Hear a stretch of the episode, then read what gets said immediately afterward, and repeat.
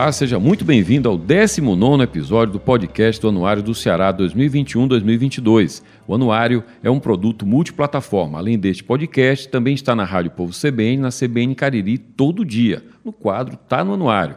Você também assiste a uma série de programas dessa edição atual no canal FDR é o canal que traz conteúdos do anuário na série de programas que a gente está gravando e que lançou, junto com a edição desse ano, a edição impressa e também a edição que está na internet. Na internet, você acessa os conteúdos do anuário no site anuariodoceará.com.br. Nesse site, nós atualizamos dados todos os dias, conforme haja algum fato relevante, para que você tenha dados sempre atuais do Anuário do Ceará na versão web. Na edição impressa 2021-2022, você tem 13 capítulos e 680 páginas. É uma edição belíssima que tem como base do seu projeto gráfico o capítulo especial desse ano, que é sobre o MAUC, o Museu de Arte da UFC. Nós usamos obras do acervo do MAUC cada capítulo aberto por uma obra, e a capa, inclusive, é uma dessas obras, do Descartes Gadelha. É uma, uma bela edição, talvez a, uma das mais belas edições de todos os tempos do anuário. E dentro do conteúdo do anuário, nós trazemos informações, por exemplo, sobre os maiores contribuintes do ICMS aqui no Ceará e quais são os setores com maior peso nesse imposto. ICMS, que é o Imposto sobre Circulação de Mercadorias e Serviços. Com relação a contas públicas, também a gente traz de maneira muito didática como é composto o orçamento do Estado e que você, portanto, ao consultar o anuário, não só acompanha os dados sobre o orçamento, mas você entende como é que ele é feito, como é que ele roda dentro do Estado. E para que nós conversemos sobre contas públicas, sobre as polêmicas recentes envolvendo combustíveis, as questões que envolvem o fisco estadual, é que eu converso no episódio de hoje com a secretária da Fazenda do Ceará, Fernanda Pacobaíba. Seja bem-vinda, secretária. É, eu que agradeço, viu, Jocélio? Gostaria de parabenizar por mais um ano exitoso aí do Anuário do Ceará, que realmente é uma obra que vem se perpetuando como um manancial, é conhecer um pouco do Ceará, um pouco não, bastante de Ceará, a partir de dados bem estruturados, bem montados. Então, vocês estão de parabéns, né, especialmente você, por mais essa edição. Muito obrigado. Eu divido com a equipe que faz o anuário, é um time muito talentoso. Começo perguntando para a senhora sobre isso que eu falei na abertura. Né? Existe um impacto muito grande nas contas públicas, a economia se deprime. O ano passado foi dificílimo. A gente agora já experimenta o que seria uma vitória sobre a segunda onda da Covid. Mas eu pergunto à senhora, qual é a capacidade da, do Estado do Ceará de se regenerar nas finanças, né? E a gente sabe que historicamente o Ceará se regenera com alguma rapidez, Fortaleza também, diante desse quadro de economia ainda muito sofrida. É, de fato, a gente vive, é, eu diria, tempos peculiares. Nós tivemos um ano de 2021, fazendo um resgate, um pouco você fala da, da questão da pandemia, fomos pegos de surpresa mundialmente. O estado do Ceará foi o estado que mais teve queda de arrecadação do CMS em 2020, ainda na, a partir de março de 2020. Esse dado também trouxe para a gente um diferencial, Josélio. É importante a gente lembrar que quando nós recebemos a ajuda federal, o Ceará ficou em último lugar per capita no país. Nós tivemos a maior queda e tivemos per capita o menor recebimento da, da ajuda federal por meio da Lei Complementar 173. Por que, secretária? Por que foi assim? Pois é. Isso aí foi muito debatido à época, foram para poder distribuir esse, esse montante de dinheiro, foi uma, uma conjugação de vários fatores. E esses fatores, é, na nossa perspectiva, foram fatores injustos, né, que não olharam as peculiaridades. Por exemplo, no começo da pandemia, durante muito tempo, o estado de Ceará ficou entre os três estados né, com maior gravidade da pandemia. Isso não foi levado em consideração foi levado arrecadação de CMS, por exemplo, também compensação por exportação, que o Ceará ainda tem pouco comparado a esse cenário nacional. Então, foi uma confluência de fatores que gerou essa injustiça. Só para você ter noção, Jocélio, pessoal, relembrar, o estado do Ceará é, recebeu em torno de 100 reais per capita por cada um do, dos seus habitantes. O estado do Mato Grosso, Mato Grosso do Sul, que foi quem recebeu mais, recebeu 382 reais. Durante muito tempo eu disse que o, o, um cidadão cearense ele valia três vezes menos do que um, um cidadão do, do, Mato Grosso. Mato Grosso do Sul também ficou lá por cima.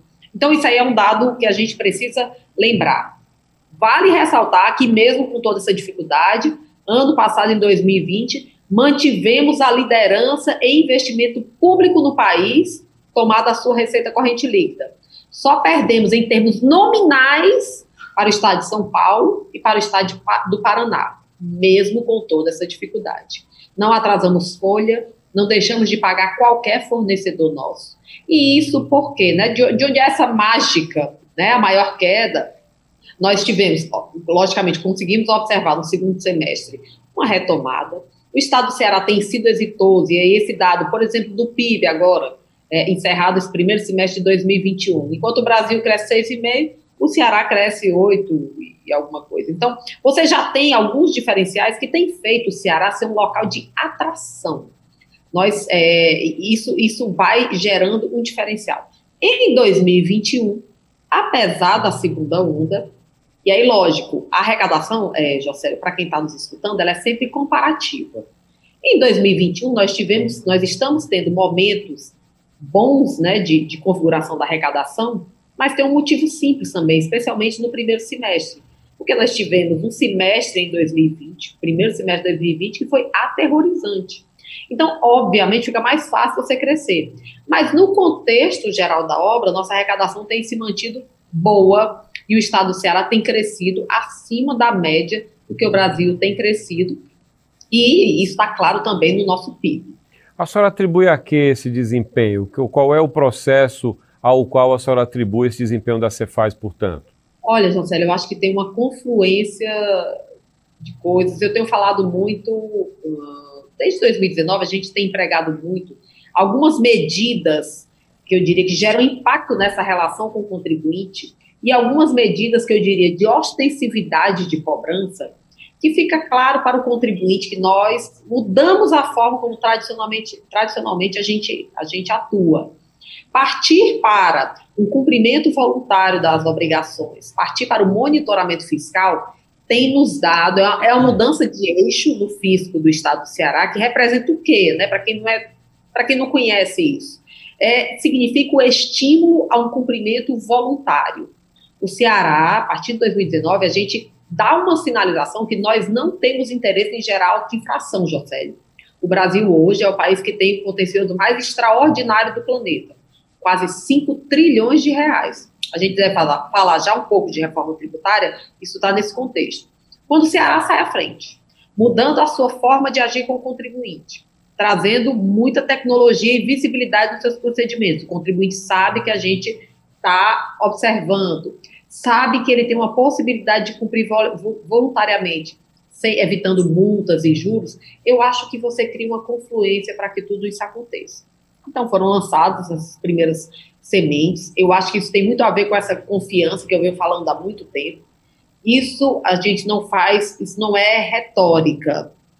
Isso tudo tem base em estudos científicos de países. Inclusive, eu tive a oportunidade de, em 2019, estar na Coreia do Sul, um dos, conhecendo um dos sistemas tributários mais eficientes do planeta. E a base desse sistema é confiança. Regras claras, transparência, estímulo voluntário para recolhimento de tributo, enfim. E certeza também que para os maus contribuintes é, a, a lei se fará né, de forma escorreita e imediata. Eu lembro da Cefaz ter carro com sirene. Não faz mais sentido físico com sirene no carro, com luminoso, como se fosse polícia? Faz não, não faz.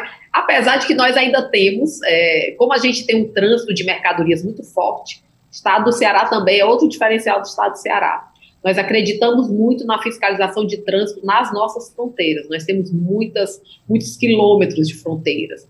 E muitos estados, né, que são nossos vizinhos e que eventualmente podem, como o estado de Pernambuco, Bahia, que é próxima ali no centro-sul do Ceará, o estado do Piauí, que pelos quais, eventualmente, algumas mercadorias podem entrar sem pagamento de tributo. Então, nós ainda temos as chamadas volantes, que fazem fiscalização presencial. Secretária, eu já conversei com a senhora para o Jornal Povo, também na CBN, sobre o e-commerce, sobre o comércio eletrônico. Né? A senhora me falava numa entrevista que é muito injusto né, que um grande comerciante do comércio online, ele tem uma tributação menor do que o comerciante daqui do Ceará que está lá vendendo no balcão. E, em linhas gerais, a senhora pode explicar melhor, hoje, um eliminado do STF garante esse privilégio para grandes varejistas até o final do ano. Tem também o lado do pequeno. O pequeno do comércio eletrônico também ele é meio perdido, porque ele não tem nem sempre esse benefício e ele não sabe lidar com as diferentes relações com os estados. Em linhas gerais, como é que a senhora lida com isso hoje? Como é que o Ceará lida com essa tributação que é injusta para o comerciante cearense versus o grande comerciante do comércio eletrônico? Pois é, Célio. Aí a gente precisa voltar um pouco. Quando a gente vai para 2015, foi um movimento que um dos, dos, estados que mais movimentou essa mudança foi o estado do Ceará. Diga-se de passagem, que é o quê? A Constituição, da forma como ela é desenhada em 88, ela logicamente não tinha como prever o comércio eletrônico, especialmente da forma como a gente tem hoje, né? não se tinha essa possibilidade. E aí, essas vendas para consumidores finais, que é o que a gente faz, entra no site e você está consumindo um determinado produto finalmente, quer dizer, você está encerrando a cadeia, você vai ser a última pessoa que vai comprar aquela geladeira, ela é sua, né? Você não está comprando geladeira para vender geladeira. Até 2015, todo esse imposto ficava para o estado de origem, normalmente sul e sudeste, especialmente São Paulo, que tem um terço do PIB do Brasil. A, fizemos essa mudança, ok, a partir de agora não tem mais sentido, o comércio eletrônico vai crescer, as vendas à distância, etc e tal. Fizemos uma repartição desse imposto. E o que é que nós, nós fomos surpreendidos né, com a decisão é, do Supremo Tribunal Federal, recentemente, dizendo que, olha, é, os estados precisam aprovar uma lei complementar no Congresso, porque o convênio com faz ele não é válido para estabelecer essa redução de essa divisão de cargas. E a partir daí, o que é que a gente tem visto? Diversos grandes grupos aí é, implicados, gigantes do comércio eletrônico, conseguiram liminares no Supremo Tribunal Federal e hoje o Estado do Ceará perde por mês quase 50 milhões de reais. De, dessa diferença pedaço ficou para o estado de São Paulo, com certeza eles né, muito provavelmente recolheram, e a, o outro pedaço, a maior parte, ficaria aqui para o estado do Ceará.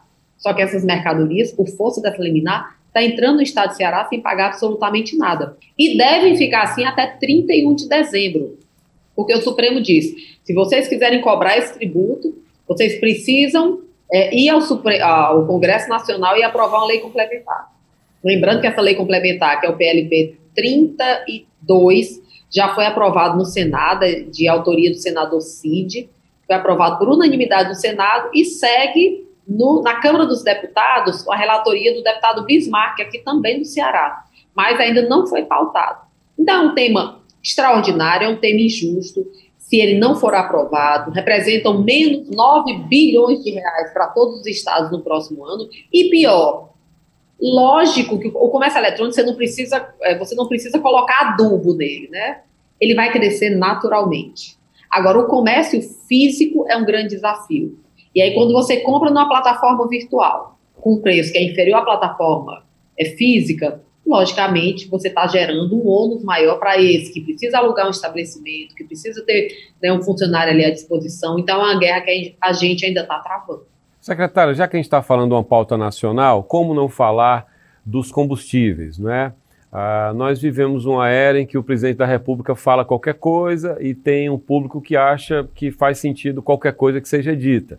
E, ao mesmo tempo, é, a gente tem uma realidade que é muito emocional, não é? das pessoas não suportarem mais o preço dos combustíveis. E, claro, quando você vai dissecar o preço do combustível, tem uma parte que é dos estados, o ICMS é cobrado.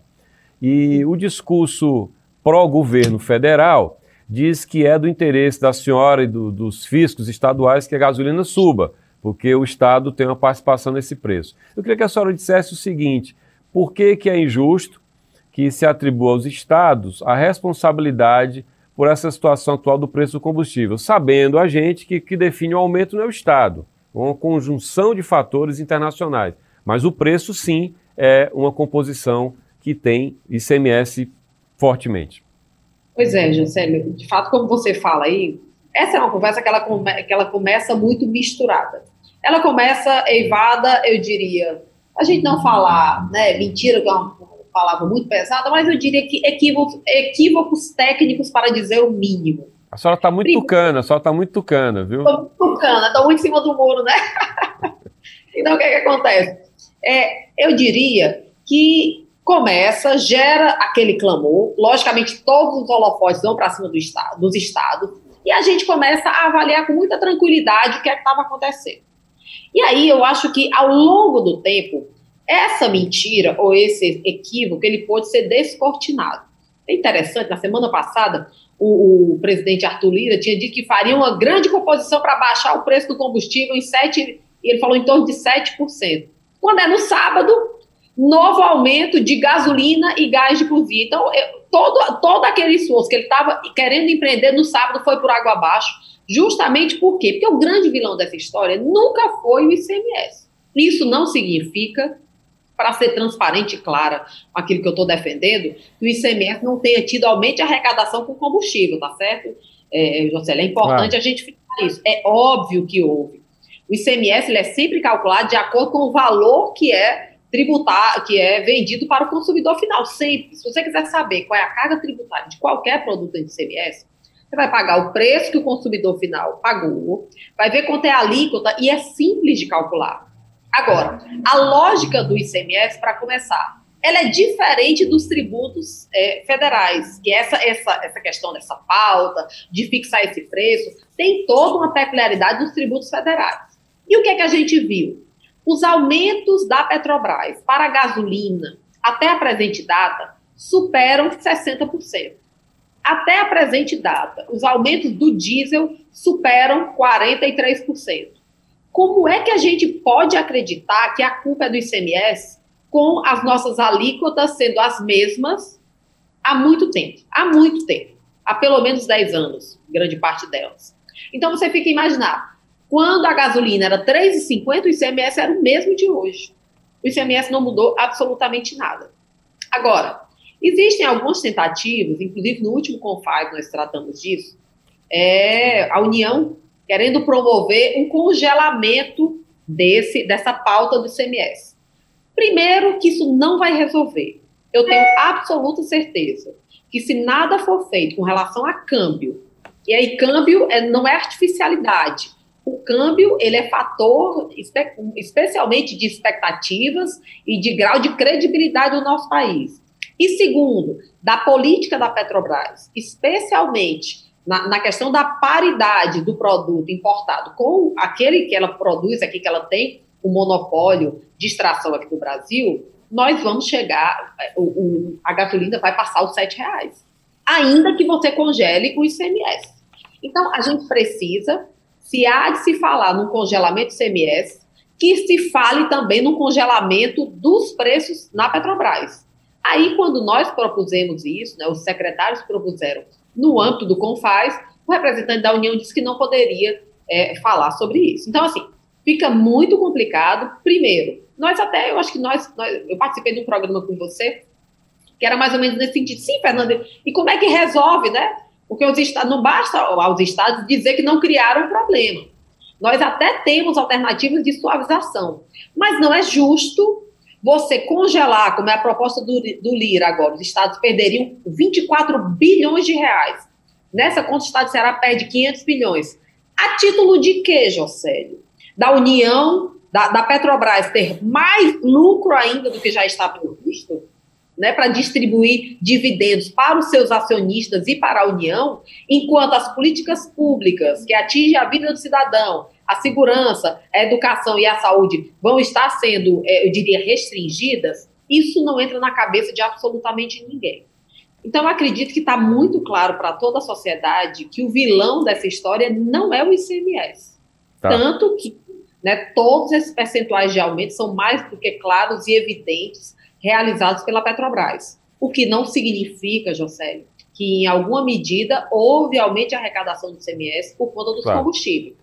Estamos dispostos a dialogar, eu acho que isso é super importante, é uma grande sinalização.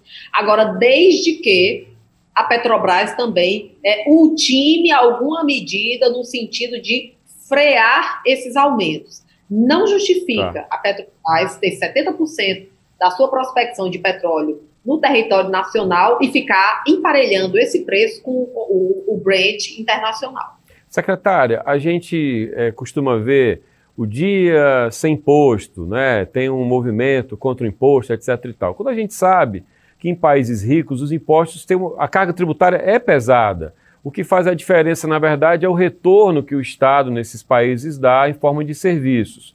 E então, para que nós não fiquemos nesse, nessas ações pontuais, parece que cada vez mais faz sentido que haja uma reforma tributária. é muito complexo, mereceria um seminário sobre isso. Mas eu queria que a senhora, em linhas bem gerais, me dissesse qual é a reforma tributária que estaria mais próxima da justiça com relação aos estados, em linhas bem gerais. Ok. A reforma, inclusive esse dado hoje, esse dado da desigualdade, ele é um dado muito forte. Eu tenho falado muito nesse aspecto da desigualdade de reforma tributária, Juscelio, porque eu não vejo essa conversa ligada. A reforma tributária e desigualdade tem uma conversa que está que em alguma medida alcançou a, elite técnica, ou a elite intelectual do nosso país, as pessoas que estão motivadas a mudar esse sistema. Mas é super importante porque a legislação que nós temos hoje, ela precisa ser mudada e mudada radicalmente. Somos um país que faz com que as pessoas mais pobres paguem mais tributos. Isso aí é inaceitável em qualquer país, é, eu diria, democrático e que tem respeito às pessoas. Dignidade da pessoa humana é impensável você pensar a carga regressiva que nós temos hoje. Então, assim, nós precisaríamos, para dar um passo inicial, adotar ao menos um modelo unificado. Porque hoje, com 27 estados fazendo legislações de CMS, é insano o, o sistema que nós temos. E aí, o modelo do IVA seria o modelo mais aceitável. Sim. Temos alguns problemas. A União não quer entrar nesse modelo de IVA com estados e municípios. Isso já ficou muito claro para a gente.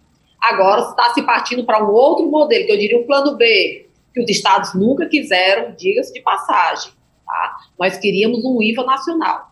Mas agora está se partindo para um IVA dual, com a União criando essa CBS, que eu tenho muitas reticências com relação ao texto proposto no Congresso Nacional, e os municípios e os estados com um outro IVA. Melhorará o sistema? A tendência é melhorar. Mas antes de tudo isso, não adianta nós fazermos reforma tributária e continuarmos com a carga tributária super pesada no consumo, que é o que nós temos hoje. Enquanto isso, o Brasil, que tributa pouco renda, de forma média para baixa, né, em termos de carga efetiva, está querendo reduzir ainda mais o imposto sobre a renda. Então, que país é esse? porque a tributação sobre consumo vai continuar pesada, o máximo que a gente vai estar fazendo é simplificação, e a tributação sobre a renda tende a diminuir. Então, eu acredito que, em tese, está tudo errado. É, quando se fala em tributar a renda, secretária, tem um discurso do dito mercado de que o país fica pouco atraente para o investidor, porque seria uma atitude hostil com o investimento, com o capital privado. Tem essas contradições para lidar também, né? Não é fácil. E aí, conversando com alguns é, especialistas mundiais aí que fizeram reformas tributárias em outros países, porque eles, eles falam em uníssono, sabe, Jocélio? Eles dizem assim, eles, o mercado sempre dá essa sinalização, mas é importante avançar. O que eu acho que é, deve nos incomodar enquanto cidadãos brasileiros é o status quo. 20 milhões de pessoas sem ter o que comer. Né? E essas pessoas, Jocélio, se comprarem um, quilo de arroz, vão estar pagando a mesma carga tributária da pessoa mais rica do nosso país. Então, isso é absolutamente inaceitável. A renda cai, toda essa renda vai para o consumo e você tem a tributação mais pesada. É um país enlouquecido e que não tem um mínimo, eu diria, de sensibilidade porque a gente está assistindo aí todos os dias.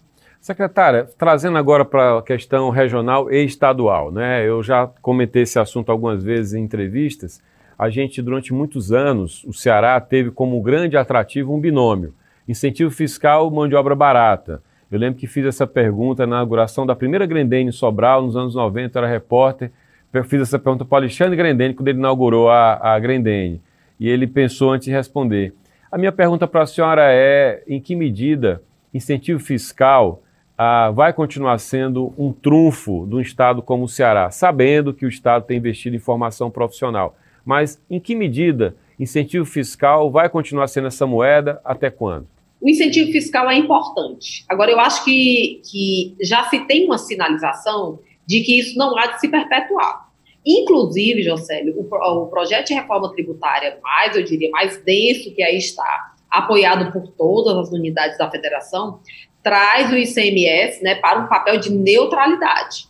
Então, assim, se você quer fazer algum tipo de política de atração de investimento, você vai ter que fazer essa política por meio do subsídio e não mais por meio do benefício fiscal. Por quê? Porque a gente sabe o quanto o benefício fiscal tem, tem ocasionado de anomalias. A União ela já traz, já fez uma alteração na, na, Constituição Federal no tocante a trazer alguns balizadores também de benefícios fiscais. E essa conversa, ela é uma conversa que tem, eu diria, capilarizado entre os estados. Eu sou muito favorável a uma reversão do ambiente que aí está. Agora, precisamos compreender também que isso não pode ser tomado de forma unilateral pelos estados. Por quê? Porque se o Estado será toma isso sozinho, é óbvio que, como a carga tributária sobre consumo é muito pesada no Brasil, ter um benefício fiscal, por exemplo, para não recolher 99% do imposto, é um definidor absolutamente irretratável da localização daquela empresa.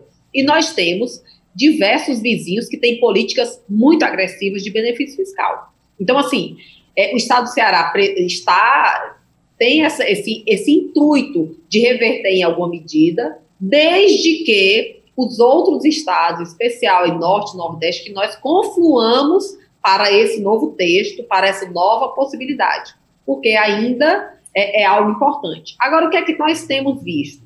O Estado do Ceará ele tem criado uma, ambi uma ambiência que não é apenas a questão do benefício. Eu vou lhe dizer algo que eu já escutei de empresário aqui na nossa própria, no nosso gabinete. A própria estrutura de arrecadação a forma de você, por exemplo, prestigiar um monitoramento e não ação fiscal, muitas empresas levam isso em consideração. Por quê? Porque os autos de infração precisam estar refletidos nos balanços das empresas. E quando você vai para um Estado que litiga mais, aquilo dali também é custo para o Estado. Sim. Então, é uma confluência de coisas. É um Estado que tem sustentabilidade fiscal, que paga os seus fornecedores, que cumpre as suas regras, que estabelece esse ambiente de confiança, que tem um, fisco de racionalidade, né, e que tem regras claras para agir. Então, a atração desses, desses, novos investimentos, a atração de empresas, ela, ela vai para além do benefício fiscal. O benefício fiscal ainda é importante. Tá. Precisa realmente tomar medidas para não gerar, eu diria, é, situações que são artificiais e que são difíceis de serem sustentadas, Sim. mas o Estado tem criado toda uma ambiência de benefício fiscal, tá. de regras cumpridas, de boa legislação, de transparência, de confiança, de educação, que eu acho que tem nos tornado, é, eu diria, o Estado tem nos, segundo dados do CLP recentes, é o estado mais competitivo do Nordeste. Eu queria, sim, publicamos essa pesquisa até. Eu queria que a senhora me dissesse rapidamente um não que a senhora deu para empresário, empresa que quis vir para o Ceará. Os sims a gente sabe, que elas anunciam que estão vindo. E os nãos? Eu queria que a senhora me dissesse um não que foi dado porque não vale a pena para o Ceará. Vou lhe dar um não sem falar o nome, sim. mas vamos lá. É, por exemplo, uma empresa, um grande uma empresa, um grande atacadista que queira se instalar aqui no estado do Ceará, é uma empresa de vulto, olha para o mercado do Ceará, talvez ele seja maior do que esse mercado, mas ele quer vir para o estado do Ceará com a regra mais benéfica de benefício fiscal. Nós não aceitamos. Então, assim, outros estados, essa, essa empresa, é, enfim, ela não vai vir com benefício fiscal aqui no estado do Ceará, ela é bem-vinda para o estado do Ceará, mas nós não aceitamos mudar a regra para trazer uma regra diferenciada para uma única empresa. Então, houve vários nãos nesse, parecidos com isso, sabe, José? Porque todo dia você vê um cara de outras unidades da federação, é, às vezes chega aqui no estado do Ceará e diz assim: ah, não, eu vou para o Ceará, mas desde que você me dê uma regra que seja mais benéfica do que o, os contribuintes que tem no Ceará. Isso a gente já não dá, não dá assim há muito tempo. Por quê? Porque nós prestigiamos também o mercado local. Nós temos um mercado local forte, viu? Sim. A senhora fez o um concurso recentemente, a Cefaz aplicou o concurso, e eu pergunto à senhora qual é o próximo passo e como é que fica, em termos de equipe, a Cefaz após esse concurso. Lembrando que o fisco estadual, assim como o fisco municipal e assim como o fisco federal, são assim ilhas de excelência, tanto de, de formação do pessoal, a Cefaz é um grande celeiro de secretários, muitos secretários do governo saíram daí. E como é que a senhora diria que a Cefaz fica pós-concurso, com relação a futuros concursos e com relação à formação de equipe? Ok. Olha, esse vai ser um concurso que vai já é ponto de honra nós, de fato, é, elegermos alguns desses, desses novatos, né, desses novos novos colegas para assumirem cargos de gestão. Nós acreditamos que algumas mudanças que nós precisamos aqui na Cefaz o ideal é que sejam conduzidas por pessoas que não conhecem com detenção ou com, com muita peculiaridade o processo. Justamente para quê? Para oportunizar algumas revoluções que nós precisaremos fazer nos próximos anos, viu, Jocélio? A gente está bem consciente disso. É, é, realmente são pessoas muito aguardadas, né? O último concurso foi o meu, então, um concurso de 2007, é, 14 para quase 15 anos aí, então a Cefaz demora muito, isso aí é um, é um dado negativo da nossa secretaria, que nós é, intentamos que seja revertido, a gente precisa ter mais regularidade. Então, acolher essas pessoas na gestão, fazer grandes disrupções que a gente vai precisar como medida de sustentação, porque muitas coisas que realmente nós fazemos hoje precisam ficar para trás. Muito bem, secretário. Agradeço muitíssimo a sua participação. Desejo bons dias para a sua gestão na Cefaz e que o Ceará consiga lidar com essas intempéries, até porque a pandemia não acabou. Esse baque nas contas do Estado continua, né? É verdade. Eu que agradeço, viu, Jocélio, mais uma vez, parabenizo aí pela iniciativa, pelo grande trabalho. Estamos aqui todos muito atentos diariamente, acompanhando essa economia, acompanhando os novos fluxos e crentes, sim, que acho que o pior já passou, daqui para frente é colher coisas boas. Muito obrigado, secretária. Boa sorte para a senhora. Esta foi Fernanda Pacobaíba, secretária da Fazenda do Ceará, e este foi o 19 episódio do podcast do Anuário do Ceará. Muito obrigado pela sua atenção, pela sua audiência e até a próxima.